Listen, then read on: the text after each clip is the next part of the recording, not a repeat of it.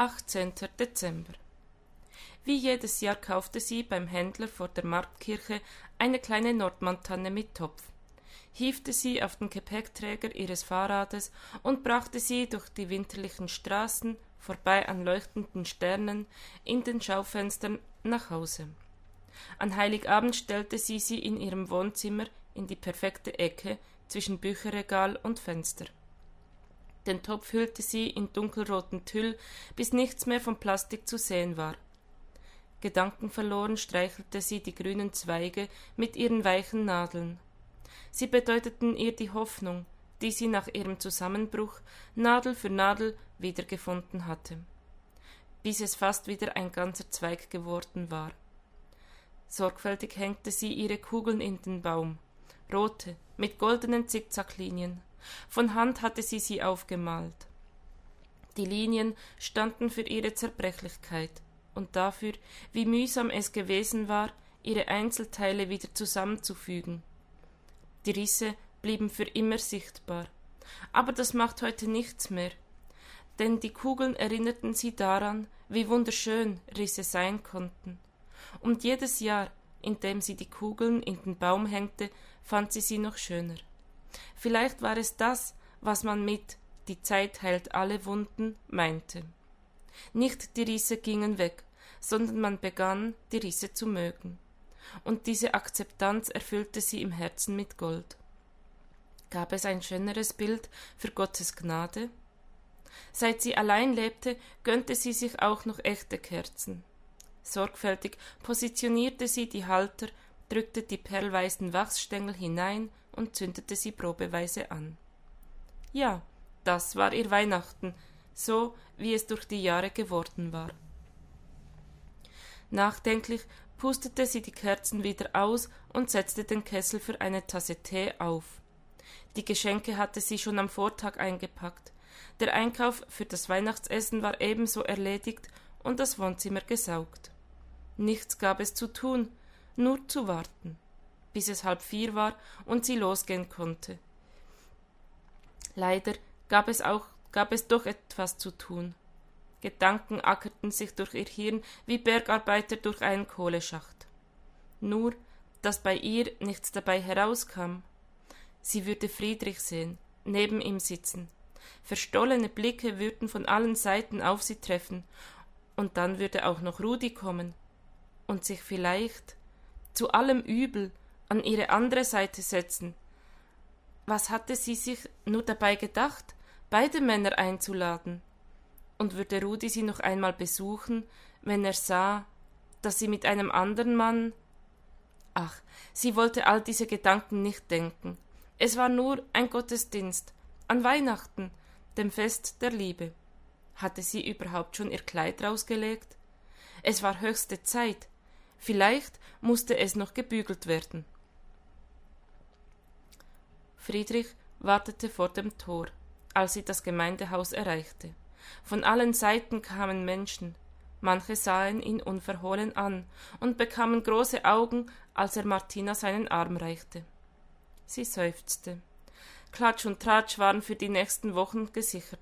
Aber sei's drum. Entschlossen hackte sie sich bei ihm ein und schritt an seiner Seite in das Gemeindehaus. Schön, dass du Wort gehalten hast, sagte sie, nachdem sie in einer mittleren Reihe Platz gefunden hatten. Selbstverständlich. Was erwartet mich denn hier? Sie konnte sich ein geheimnisvolles Lächeln nicht verkneifen. Lass dich überraschen. Der Raum war in Halbdunkel getaucht. Auf der Bühne strahlten die Lichter am Weihnachtsbaum, funkelten in den unzähligen Kugeln. Auf dem Altar flackerten alle vier Kerzen auf dem Adventskranz, und verkündeten, dass sie in der heiligen Nacht angekommen waren. Über die Köpfe hinweg entdeckte sie Rudi, der mit gefalteten Händen den Gang entlang ging und vorne am Fenster Platz fand. Ob er sie gesehen hatte? Für den Moment überlegte sie, zu ihm zu gehen. Aber dann setzte das Klavier schon ein, und als wäre es nicht das Selbstverständlichste der Welt, legte sich Friedrichs Hand über ihre. Sie holte tief Luft, schaute zu Rudi rüber. Er musste es gespürt haben. Im selben Augenblick drehte er den Kopf. Ihre Blicke trafen sich. Mit einem warmen Lächeln nickte er ihr zu. Kennst du den Mann? Forscher, als sie wollte, zog sie ihre Hand unter Friedrichs hervor. Wen meinst du? Na, der, der zu uns hinüberstarrt. Ich finde nicht, dass er starrt. Er hat freundlich gegrüßt. Entschuldige, ein Bekannter? Der Mann aus meiner Nische. Der Obdachlose, der dort. Ja, genau der. Friedrich zog eine Augenbraue hoch und schwieg. Die Gemeinde setzte zu einem kraftvollen Freue dich Welt an. Sie stimmten mit ein, und die kleine Dissonanz löste sich in den weihnachtlichen Tönen auf. Irgendwann während der Christvesper nahm Friedrich wieder ihre Hand. Eine Weile ließ sie es geschehen, dann zog sie sie abermals vorsichtig unter seiner hervor. So weit war sie noch nicht, auch wenn sie sich schon lange vom Friedhof kannten. Mit einem tiefen Atemzug schaute sie auf das Kreuz hinter der Kanzel. Wenn Gott ihr Friedrich geschickt hatte, warum fühlte es sich dann nur zur Hälfte richtig an? Warum konnte sie nicht einfach total verliebt sein? Verstohlen warf sie ihm einen Blick zu. Er war ein Mann zum Anlehnen. Ob sie es mal wagte? Sanft neigte sie sich zur Seite, bis sie ihn ein wenig berührte. Sein Arm war warm, ein, wie ein nachglühender Kachelofen. Genau richtig. Amen, sagte der Pastor.